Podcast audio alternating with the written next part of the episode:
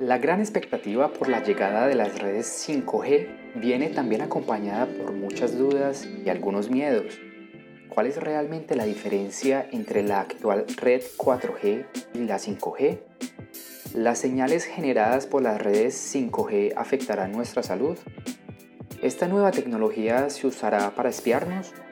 Y para empezar, ¿qué significa la G en redes como 4G y 5G? Quédate conmigo en este episodio de Muy Poquito Español para que descubramos juntos las respuestas a estas y otras preguntas sobre este tema. Bienvenidos a Muy Poquito Español, un espacio dedicado al aprendizaje y a la práctica del castellano. Yo soy Carlos, un apasionado por las lenguas extranjeras. Este podcast se llama Muy Poquito Español y mi objetivo con él es ayudarlos a pasar de la etapa hablo muy poquito español a la etapa Hablo muy bien español. Acompáñenme a descubrir el tema de hoy.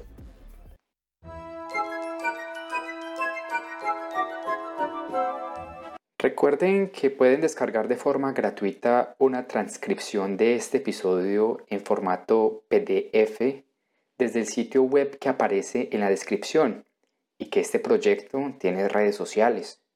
En Instagram lo encuentran como muy poquito español con N y en Twitter como muy poquito es.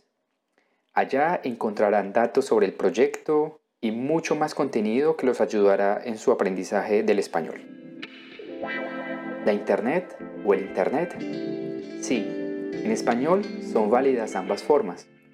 Fue sin lugar a dudas uno de los inventos más revolucionarios del siglo pasado y sus actuales avances no dejan de sorprender como lo vemos hoy en día con la llegada de las redes 5G. La letra G que se utiliza en el nombre de esta tecnología significa sencillamente generación. O sea que la red 5G no es más que la quinta generación de las tecnologías de comunicación inalámbrica. Estas generaciones surgen más o menos cada 10 años.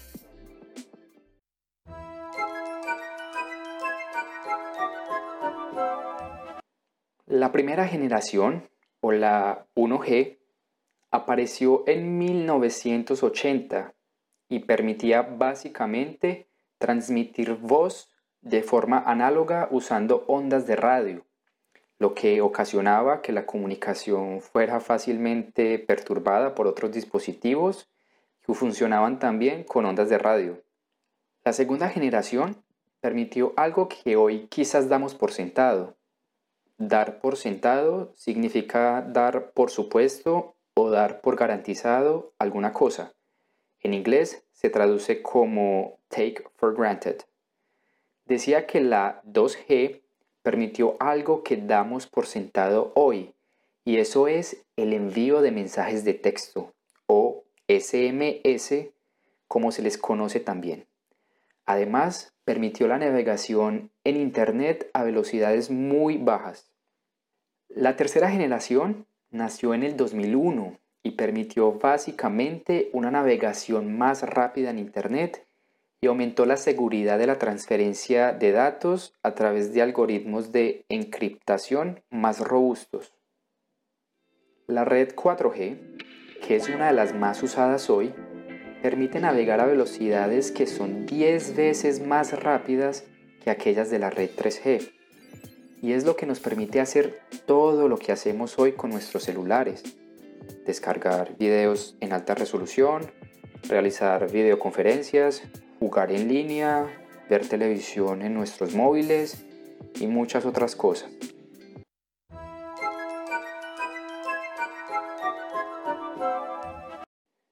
Las redes 5G prometen ser entre 10 y 20 veces más rápidas que las 4G.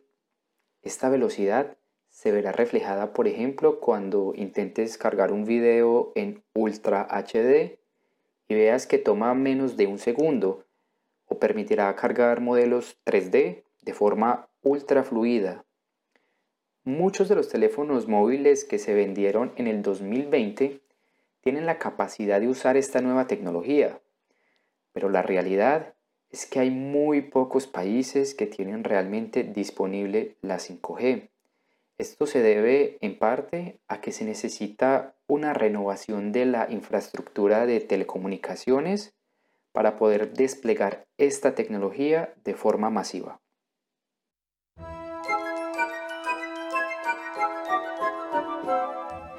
¿Qué nos permitirá la tecnología 5G? Hemos sido testigos de la ampliación en el uso de redes inalámbricas. Inalámbricas significa que no funcionan por cable ampliación en el uso de redes en otros dispositivos, además de celulares y computadores, como los relojes inteligentes, balanzas electrónicas, todos los aparatos usados en domótica como robots aspiradores y luces controladas a través de Internet, y en general todo a lo que se le conoce hoy en día como Internet de las Cosas, que han saturado el verbo saturar S-A-T-U-R-A-R significa utilizar una cosa hasta el límite de su capacidad. Decía entonces que debido al Internet de las Cosas, la capacidad de la red actual se ha saturado y el 5G aparece para brindar cobertura a todos los dispositivos conectados a la nube. Mucho se ha hablado sobre las posibilidades que traerá la 5G, algunos mencionan, por ejemplo, que éstas permitirán finalmente tener carros realmente autónomos, es decir, sin conductor, pues la conexión a la nube será prácticamente instantánea. Otros hablan del impacto en la tecnología de realidad virtual, también sobre las ciudades inteligentes. Pero ¿qué se ha hecho realmente con la 5G?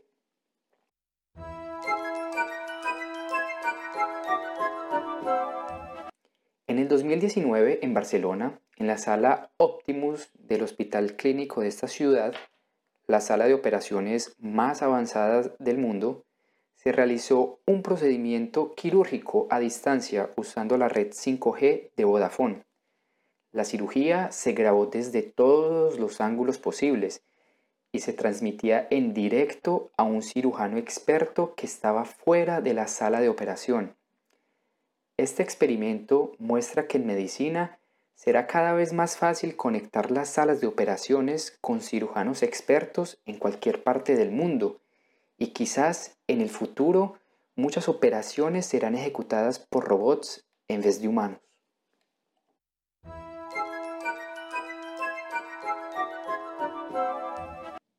¿Son peligrosas las redes 5G para nuestro cuerpo? La 5G no es peligrosa para nuestro cuerpo, al menos no más que las actuales redes 4G. La Organización Mundial de la Salud dijo en el 2014 que las redes 4G no suponían un riesgo para la salud. El nivel máximo al que una persona podría estar expuesto por el 5G es tan pequeño que no se ha observado que puedan causar ningún daño hasta ahora.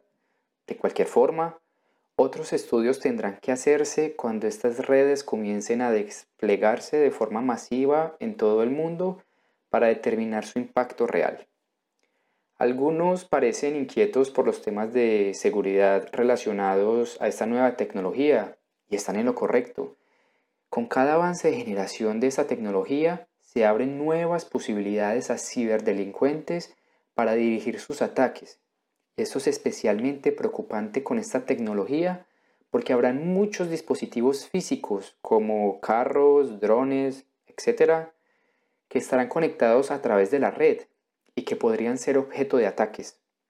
Este es uno de los mayores retos que tienen los proveedores de esta tecnología, garantizar la seguridad en el servicio.